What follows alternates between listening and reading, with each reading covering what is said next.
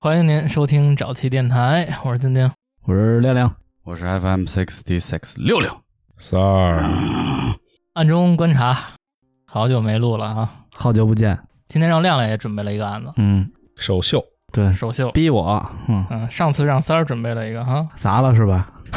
反正底下那评论说， 呃，三儿还是剪辑吧，嗯挺好，我其实挺开心的。嗯你你只能这样了懒批，你那个懒批，哎，三儿啊，三儿就是不上心，我跟你说，剪辑就挺累的了，还准备他就什是么跟那呢种似 的，就是什么就两口子结婚，完了这媳妇儿让老公说下厨刷个碗什么的，然后他故意摔几个碗，嗯比吧，诚心的撂挑子嘛，对，撂蹶子，撂挑子嗯，哎呦，我划手了，啊，是手吧，破了，嗯快给我买一 PS 五，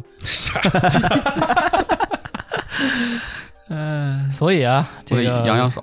今天让亮亮来一案子啊，我提醒你啊，友情提示，不要跟某些人似的，像读课文一样啊，，哎要不然你来吧，你别让亮亮念了 那不行好吧我慌了，我跟你说，哎吓死没他问了题，不会的，你不会吓死的。他 了我没文本，我读什么呀？哎，对，你看，嗯，是吧？不像某些人似的，编呢，现在哎给闹了。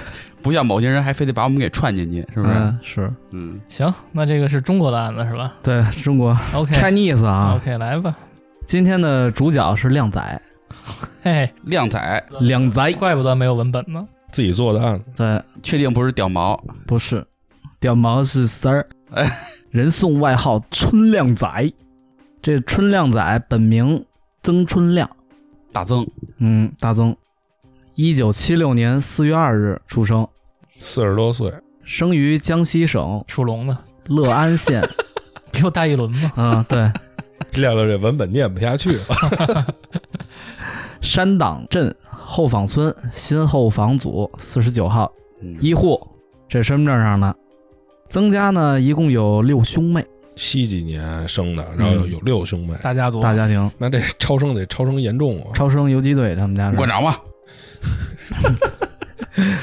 三儿，我今天是友情茶啊，我不是真讨厌你啊，嗯就是为了节目效果啊，友情茶。就是为了愤怒，你知道吗？现在都自保欲这么强 了，怕三儿的粉丝抨击你。对啊，三粉丝越来越多了。没事儿，大家知道溜溜有病，嗯， 对，我他妈咬人，理解一下知道吗？我就咬死你。理解一下，理解一下。生了四男两女，嗯，五十九岁大姐是曾欣， 嗯，然后一个妹妹是老小，曾春亮是排行老四，中间四个男的呗。嗯，曾老四。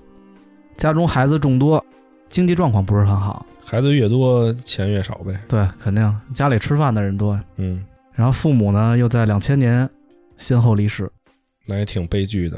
那对，就是二十来岁的时候没的爸妈，是不是？嗯，兄弟姐妹之间就从此很少走动，分家了，嗯，然后除了逢年过节见个面儿，其余时间几乎不见面儿，嗯，那还不错，还见个面儿了，还能。嗯，是因为人家那儿没拆迁的事 儿，嗯有拆迁的事儿就不见了，知道吗？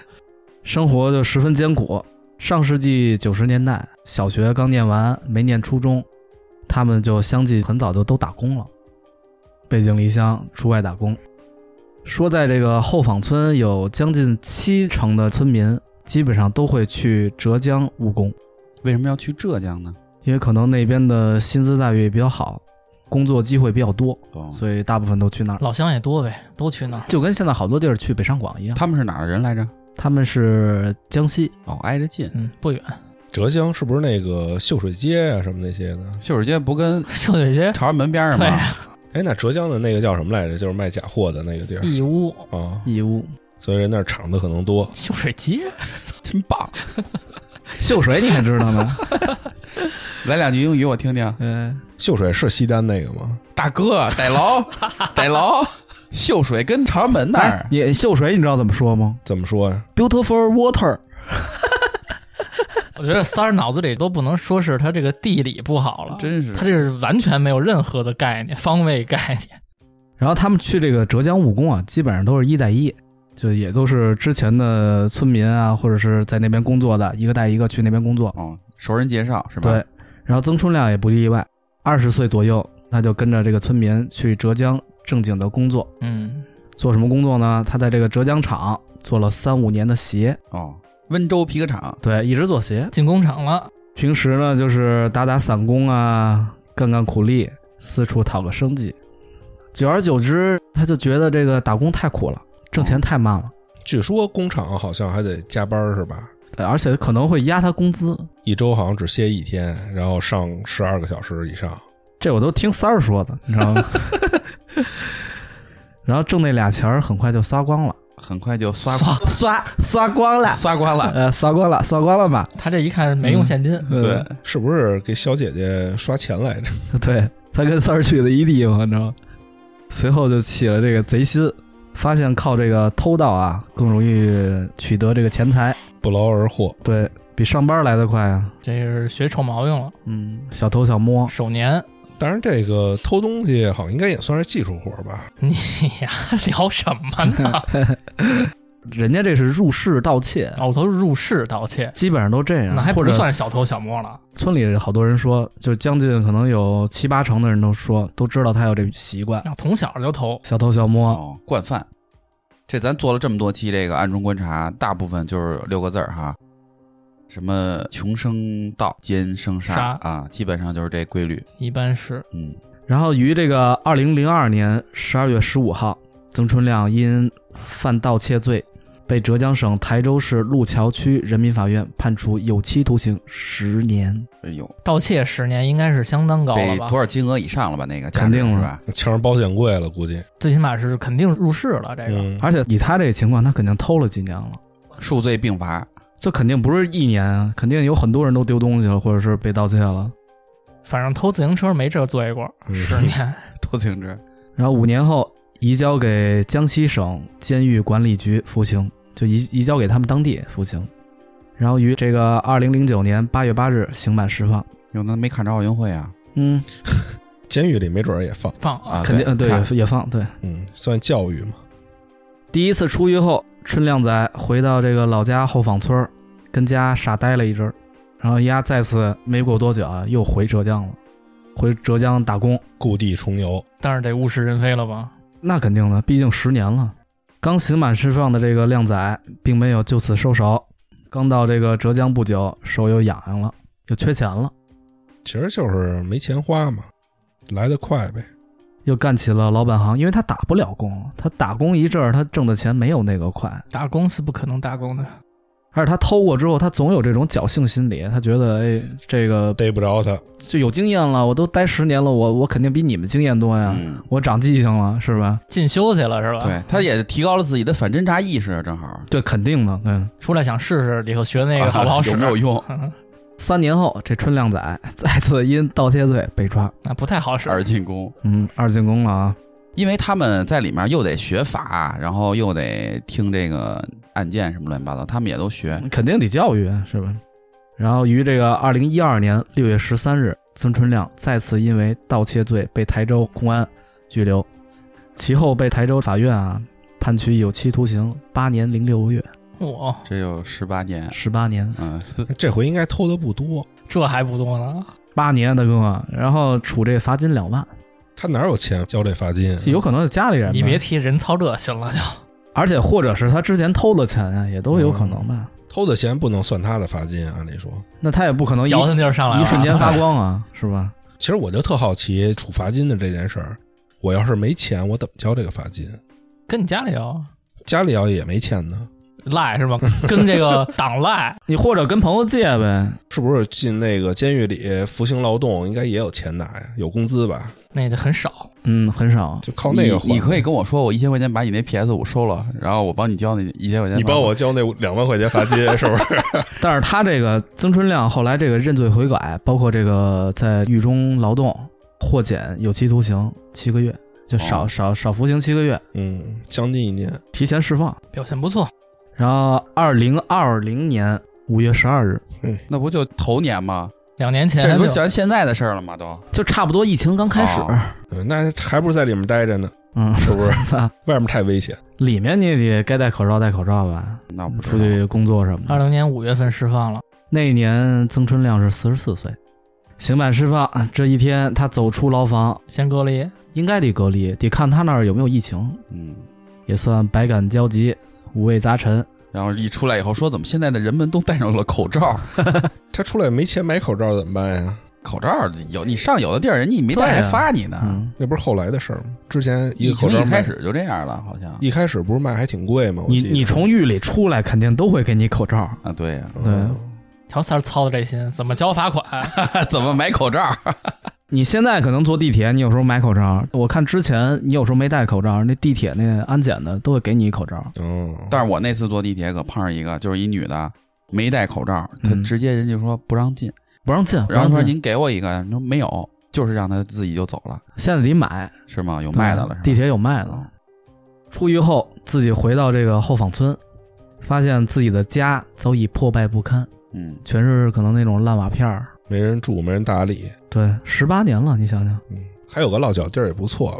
这没法住，他那地儿就没法住，就等于可能有的地儿都拆了，明白吗？后来他找这个村委会三番四次，然后要求他想回来搞点钱，想开一个采石场， 在他我们当操，地。这怎么等会儿这么敢干啊呀、这嗯找村委会就能解决是吗？耍赖啊就是他想找村委会办这些手续，他自己借点钱，嗯，可能帮他托托关系啊，找找地儿啊什么的。跟村里也是，村里一霸说这操蹲十八年回来出来了，采采石啊场，打圈儿，他也想到他自己没钱，看看能不能村委会给找个差事我，真是他妈上上心比班儿天高，我操！采石场应该得要炸药吧？你怎么着？你要帮 忙去，痛烫帮忙去。然后村干部劝过这个靓仔，让他这个先从事这个工作简单一点儿的，嗯可能工资稍微低一点儿的工作，接地气的，对，让他先起码可以开始步入生活，是吧？就让你别幻想了，说白了，然后他呢总是嫌这个工资低，他又自卑，说这个企业不会要我这种坐牢的人，说我没让你去起义，是没让他去企业，就是踏踏实实上班儿。加上他可能小学毕业，可能有些个别企业他也去不了，确实，你搬砖去呗。嗯， 他这也就这样嘛，要不然保安什么的，然后靓仔这个也没房子，也没有吃的，没办法生活呀。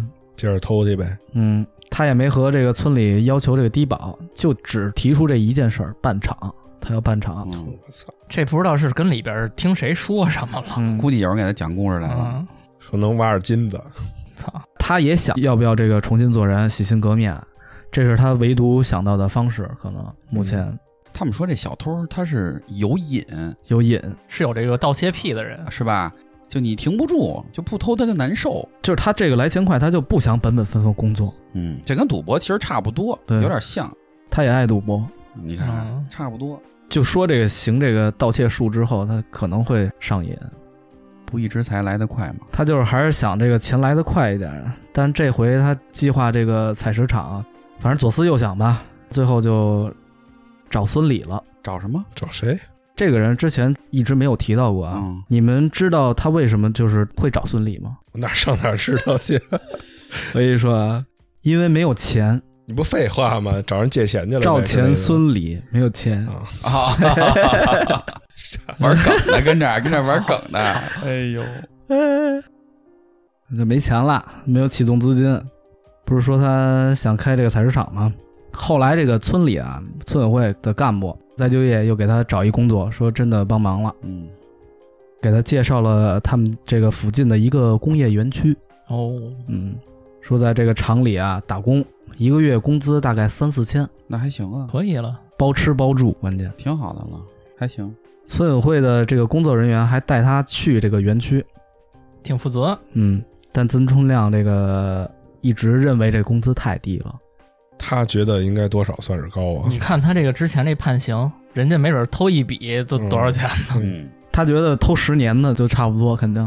操又嫌少又不想干，嗯然后你说他三番四次找这个村委会，村委会肯定也不能天天管你这事儿，人也有有其他要忙的，也要为自己生活嘛。对，久而久之，人家就懒得管这事儿了。嗯，然后可能加上当时又受疫情影响，又各行业都可能会受一些影响吧，钱又不是特别好赚，他等于又好打牌什么的，老跟朋友借钱，满脑子等于都想着这种投机取巧，嗯，靠赌博呀，靠偷啊这种来钱快，没辙呀。他自己说啊，他觉得这三千块钱都不够他抽烟的，嚯我操，嗯他，抽的什么烟呀？华子吗，就满 满足不了亮哥的需求。华嗯子现在一条也就一千块钱呀，是你瞧三儿现在说话这口吻，人一月抽四条，怎么了？ 一条华子也就一千多，牛逼，三儿，牛逼啊三儿！我没抽着 你华子呢，嗯 还你华子搁哪儿？一般都藏裤衩里头，不让我们看见。不爱抽那烟，不好抽。他要没钱，他有时候就是去那种小卖店，他认识他赊去。嗯，嗯，这也是他妈村里一无赖，估计他反正也无所谓啊，对吧？，他就觉得这男人得赚大钱，嗯，得这个重操旧业呀。操，就这十八年没炖明白，这里十八，年他还没明白自己不擅长这个东 西。但是他肯定也是怕了，嗯，所以也想哎开一菜市场，哎，开不了。他有可能是想用这个偷的钱开一菜市场， 我感觉啊，嗯，行吧因为不能光蹲这监狱玩儿啊。啊，也是，监狱好像劳改就是菜食，哦，没准儿在那儿干过活，哦，知道这还行，觉得人家赚钱可能只要能雇点人就能挣钱。随后就拿了一把螺丝刀、锤子、麻绳等诸多工具。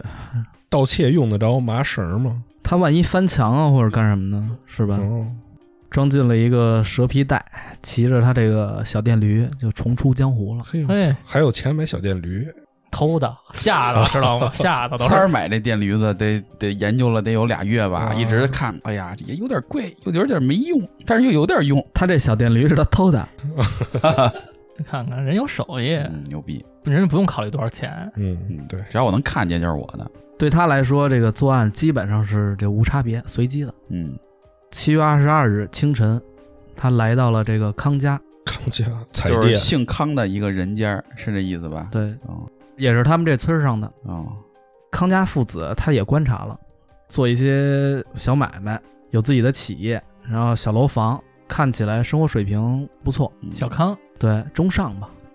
康海呢，就是这个儿子，平时喜欢戴一些首饰，比如说大金链子呀。嗯，劳力士啊，这一社会呀，这对是一个春亮仔就起了这个贼心，但现在支付方式可能都跟以前不一样了。偷东西不是说家里都能备那么多现金，嗯，对，现在都用手机了，谁家有那么多钱黄金让你偷啊？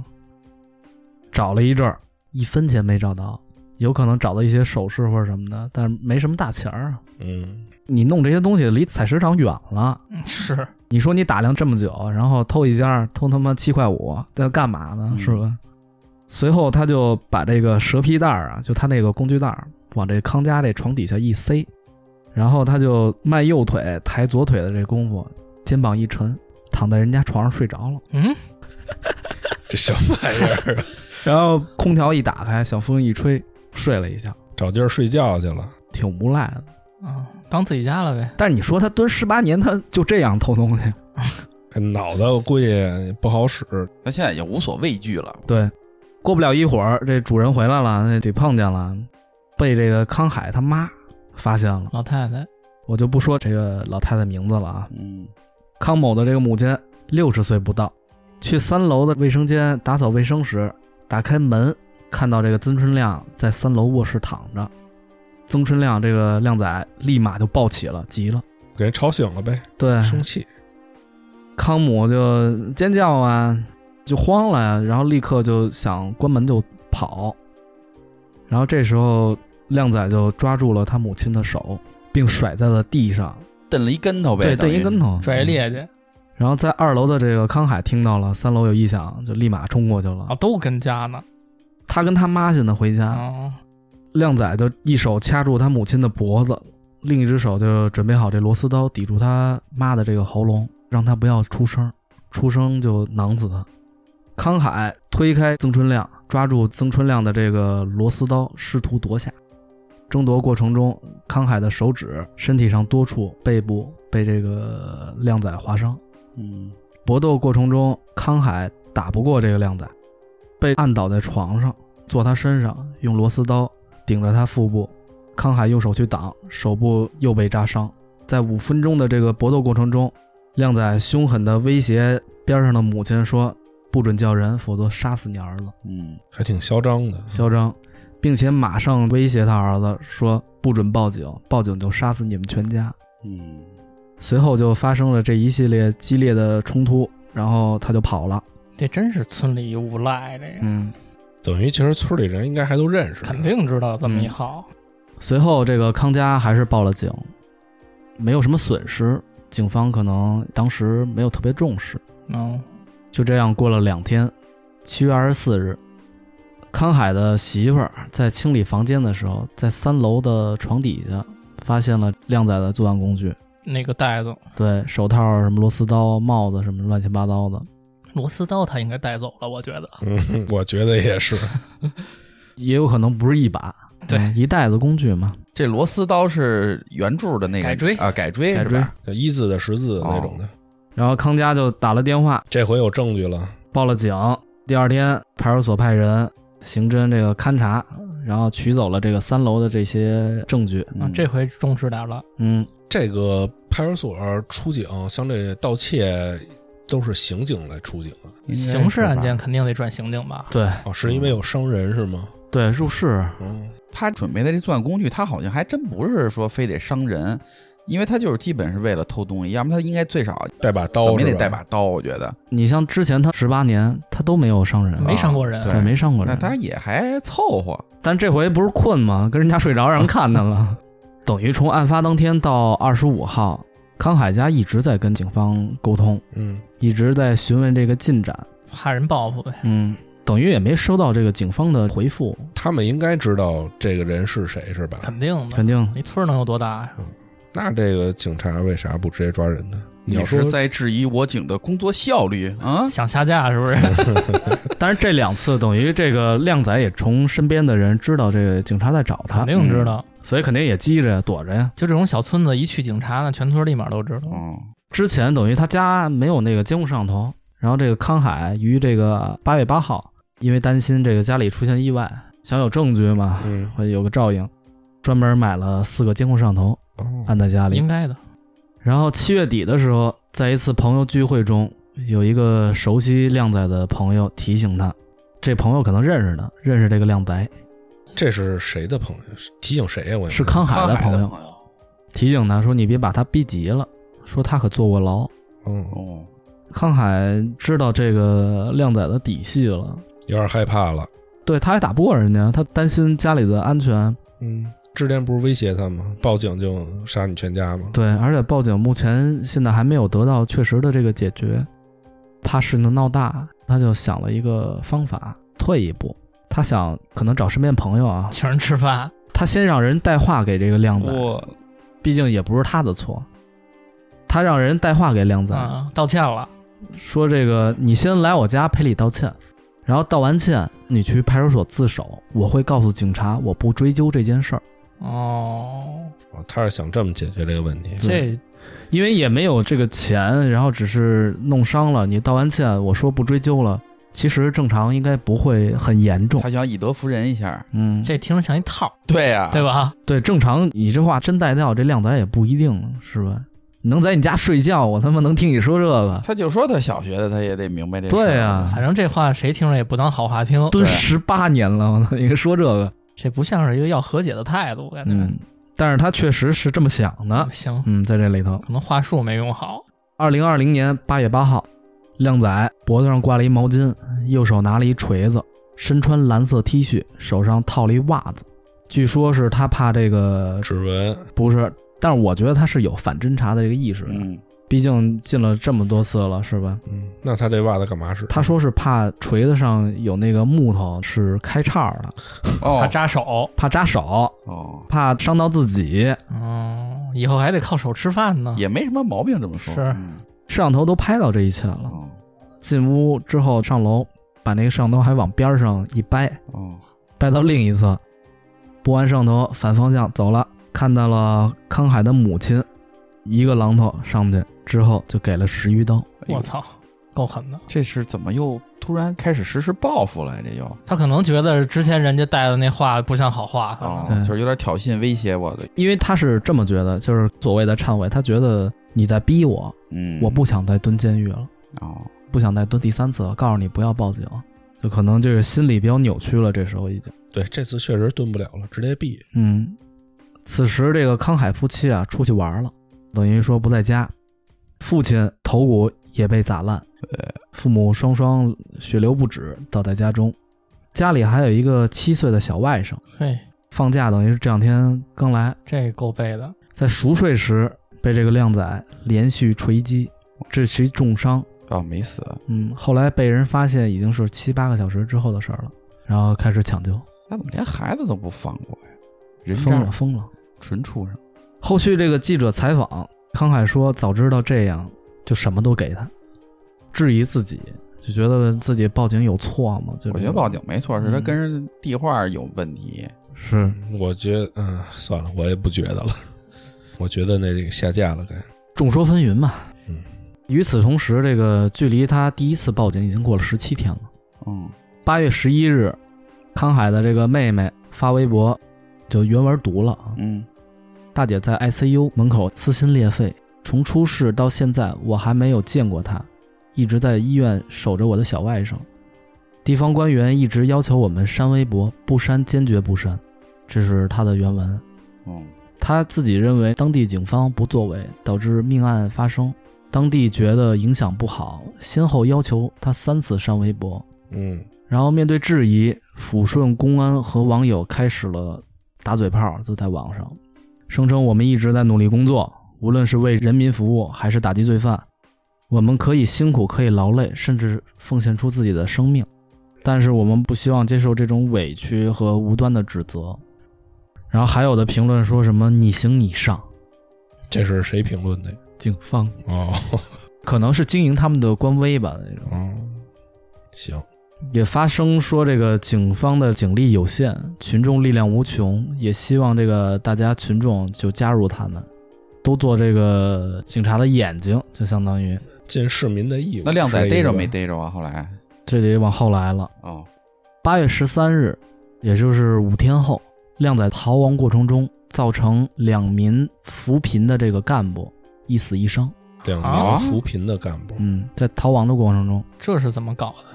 因为当地的人等于都是配合警方找这个人，啊，就是已经发动集体来抓他。然后这个靓仔在这逃亡过程中，逃到扶贫干部这个所在地，被发现了，被发现了。嗯，狗急跳墙了，扶贫干部桂高平当场死亡。直接上去就要抓他，嗯对，嗯哎这行然后，桂高干部平可以，是，还有三年，年满六十退休哎。呦，这么大岁数了，哎呦老干部，老当益壮，嗯，他媳妇儿也跟他说过，说那个注意安全，就要不然就不要去了。嗯，还还真是挺英勇的，反正老一辈都还是比较正义的，有挺多这种人的。这两次案件的距离不足十公里，等于他其实也没跑多远。没跑多远。那小电驴看来是没电了，没充电，随后，这个警方啊，把这个悬赏从五万提高至三十万，并且全市警力四千多名干警展开这个地毯式搜索。嗯，挽回颜面嘛。八月十六日，三天后，走投无路的靓仔现身杭桥村设置的卡点，自投罗网，嗯，就被警察逮了。但是他自己也面带微笑，戴上手铐，长裤也被拖到这个脚部，当做这个脚镣。防止他跑嘛，然后他笑眯眯地说：“如果不是我主动，再过十天半个月，你们也不一定能找到我。还吹牛逼呢，”四十四年坐过十八年牢，最终江西省宜春市中级人民法院在丰城看守所对曾春亮一案判处一审判决，以故意杀人罪、抢劫罪、入室盗窃罪等数罪并罚吧，处以这个靓仔死刑。嗯，靓仔在死之前说：“希望赶紧枪毙。”求速死，亡命徒啊，这真是个垃圾人呐、这个嗯，就是我就一直觉得这康海跟他谈判的时候，为什么要以这种口吻去跟他沟通啊？明明知道这人是一个比较混的、比较不讲理的人，还以这种比较强硬的这种态度去跟他沟通这件事儿，我感觉中间这朋友也不像什么朋没友，起什么好作用，没我起觉什么得这好作个用是吧？而且你就算说的话，要我说，我就得跟他说，我说那个咱无冤无仇的，你有困难找到我了，再避免不了怎么样的，但是我不太记恨你，咱们有机会出来见一面，你有什么忙需要我帮，我能嗯尽力，我帮帮你，对，以后我也求一个平安无事。这么说话，我觉得他肯定就不会怎么着。其实我觉得，一是他得找警方处理这件事儿，第二是我觉得他应该解决他们家这个防盗。你这个太理想化了，在乡村里你怎么去解决这风能？建一些那个铁丝网，这都不是一天两天的事哎不太现儿。实你想，他从事发到后来他们家发生命案十来天的时间，嗯我觉得他能给安一上头已经已经非常啊，快 对，已了。经挺快的了。嗯，嗯，一共十七天，我觉得说话口吻的问题有点问题吧。而这十七天他们家没结束，后面又死一人，嗯，多冤呀！你说说，而且自己老妈是吧？可不是吗？其实我觉得他要不托这朋友啊，给人带话儿啊，估计也没这估事计儿。啊也没什么事儿了，对就警察慢慢找，顶多对吧？对嗯，你带话儿让人去自首、道歉这那个，然后不追究，你说你要是一个蹲了十几年牢的人，你怎么想？那对吧肯定是就是拍回来了呗。嗯，对，也有可能就是他们家自己本身条件跟那村里也好，有钱的人就腰杆硬嘛，对吧？挨不了，欺负，哎，这横惯了，可能也受不了这委屈。 对，然后你想，你是一个什么都没有，一个呃出来的人，你跟我们家这儿跟谁俩呢，对吧？可能也有点这心态，但是没想到碰上混蛋了，那就没辙了。嗯，其实我对警察一直没什么，因为我觉得他们都工作挺辛苦。是因为而且地方可能人员上也不是那么充足，曾春亮这人，保不齐这帮警察都知道丫是谁，肯定都嗯知道丫是谁，一报警都知道，然后就觉得操丫又又他妈惹事儿，没当回事儿就对，惯犯了就是。对。那肯定就想他又偷东西了呗。嗯，但是祸不及家人，加上他也没有偷东西，也没偷成，而且这最后这个遇害的这个人挺惨的，嗯你，看咱看的电影里老是这个人马上就退休了，是吧？总是这先立一 flag，说今年就退休对了，，每次要退休了，完了最后我这个退休之后要好好享受天伦之乐。，对陪陪家人、陪陪孩子什么的，结果他妈最后都出事儿了。反正这种人，我在我看来就叫英雄。嗯，这本来不是他自己的事儿，嗯，据他媳妇儿说，平时就是一个特别阳光快乐的大叔，啊，明白明白。嗯然后什么都笑嘻嘻的，然后什么事儿都基本上在他们这村里啊冲到前面。嗯，口碑很好，对，就老人小孩儿都说他挺好的，而且这个小孩儿，这七岁这小男孩儿，呃受到的这个创伤也很大。肯定有后遗症。他被这个榔头砸成重伤，对，而且你一醒来，爷爷奶奶都不在了。是嗯，心里也容易造成阴影。对而且这个案子还挺近的呢，对，保不齐现在人家这孩子还这个没恢复的多好呢，有可能。这个当时对他们家里人这个创伤都很大。肯定的呀。反正我觉得中间这人没起什么好作用。挑，这有句老话叫怎么讲？不怕没好事儿，就怕没好人。嗯，但是我听这个讲述，就是有点像这个人知道叫曾春亮的这个人，就在吃饭闲谈的时候，他说他这个人蹲过牢，嗯，他就本来想电他一下，想电那康海一下，嗯，就是你注意点儿这人，嗯，嗯，也不一定是坏意，对但是就是这康海自己这处理方式有待商榷。亮亮也说了，网上有好多人，他可能在质疑什么这个警方办案力度什么的。啊嗯，咱们都生活在城市里边儿，嗯，咱们概念里的那个法治的这个环境什么的，跟人家村儿里村儿里，真的不一样。嗯，你知道，一个这种流氓在村儿里头，跟他在城市里头的这个影响力真是完全不一样。嗯，他这个心里就完全你跟他说不了什么，你说你让我自首不可能，我让你别报警，头几年，你要是有机会去到乡下什么的，你看他们那墙上写的都是扫黑除恶嘛，那是因为真的在他们这个地方上，乡下不一定是乡下，我说是不一定，但是为什么在乡下贴了那么多？就是因为这种东西在他们那儿真的是非常的普遍，是。影响很大。影响非常其大。实我觉得出了北京这种都挺多的，就是地方上嘛，像这个曾春亮，这是一个人一无赖，嗯，还不是组织，还不是团伙啊呢。有，那种一家子操四五个哥儿姐一块儿，对对对，人真是在村里想干嘛干嘛，横行霸市。有的是。嗯，嗯，曾春亮还算是一没脑子的人，人家要真是动点脑子，人家这个垄断个这个，干个这生意，放个账，嗯，其实太普遍了。一般那个犯罪的都是出来以后，集结这个劳改释放人员，对吧？集结一下，然后成立一个什么组织，嗯，然后开始赚钱，欺行霸市。对，所以这个我觉得旁观者也不用非说这个站着说话不腰疼，就是说，哎，你怎么不报警啊，或者是这个埋怨警察什么的，有的时候他这个真的管不过来，真的是很难达到那个力度。嗯，就这人，你说要是给他逮走，拘留十五天，这回来也是麻烦，对，是不是？对嗯，因为他也没犯什么太大的错儿，然后你也没有说特别能严惩他的办法，就是人家那种无赖的话不是没道理，就是哎操嗯你牛逼你就让我死，你不让我死回来我就让你死，嗯就这话在村里就好使，而且他又没媳妇儿没孩子的，嗯，光棍儿一个，对，那这也是亮亮第一个案件啊，第一回嗯，还是够新的这样子，暗中观察啊，行，亮阳破除了。这也反映了一个民生其实。嗯，行，那就感谢您收听这期找气电台，我是晶晶，我是亮亮，我是 FM sixty six 六六，三儿，拜拜。哎拜拜拜拜。拜。